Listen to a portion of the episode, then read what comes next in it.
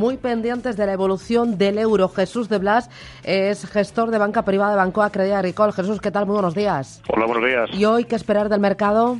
Sí, pues eh, lo que tú decías, ¿no? Esa referencia que ayer nos colocó contra las cuerdas y el primer día del año, esa evolución tan alcista del euro contra, contra el dólar, pasó factura sobre todo en otros, en otros mercados con, con castigo importante para empresas automovilísticas, por ejemplo, grandes exportadoras, y va a ser yo creo que en los primeros días del año la referencia que va a guiar el mercado, ¿no? Ver, ver si afloja el, el euro desde esa zona de 1,20 y, y podemos tener una, una un empiece de año bastante más eh, optimista de lo que vimos ayer. Muy pendientes del euro y muy pendientes también de la evolución del precio del petróleo. Sí, efectivamente, el precio del petróleo que ha, sido yo una de las grandes sorpresas del año 2017, ¿no? Con venía con la amenaza del tema de, fracking, de bueno, pues más eh, tema de energías renovables, eh, pero parece que el acuerdo de reducción de producción de, los países de la OPEP y algunos aliados más, pues ha causado efecto y se ha colocado en esas en esas cifras, ¿no? Casi 66 dólares por por barril. Yo creo que a partir de ahí tiene que ser muy muy complicado que eso que eso recupere más más precios. Incluso lo normal sería que bajara. Eh, me interesa la evolución de IAG. Ayer rebotó más de un 4%, fue uno de los mejores valores del año 2017. ¿Cuánto más recorrido al alza le queda?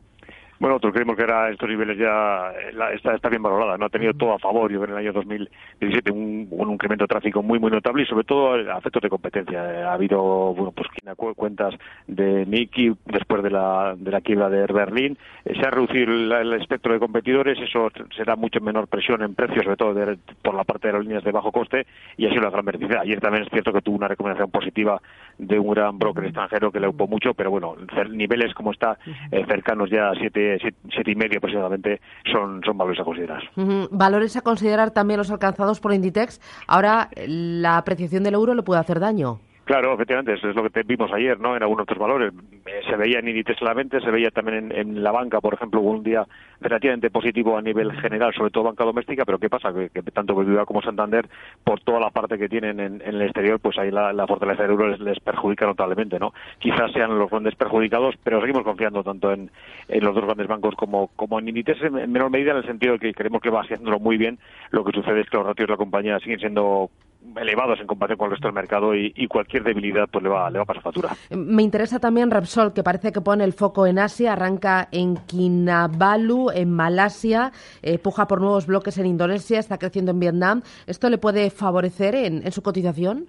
Bueno, el Repsol lo ha hecho, lo ha hecho fenomenal. Yo creo que es uno de los grandes beneficiados del año 2017, ¿no? Tanto a nivel empresarial eh, lo, ha sido, lo ha hecho muy bien. El tema de talismán le, provocó ahí un, gran revuelo. Y ponerse el foco en esa zona geográfica yo creo que es un poco alejarse de zonas tradicionales como puede ser Oriente Medio e ir a zonas, pues hombre, por lo menos políticamente algo más estable. Muy bien. Jesús de Blas, gracias, buen negocio. Adiós, feliz año.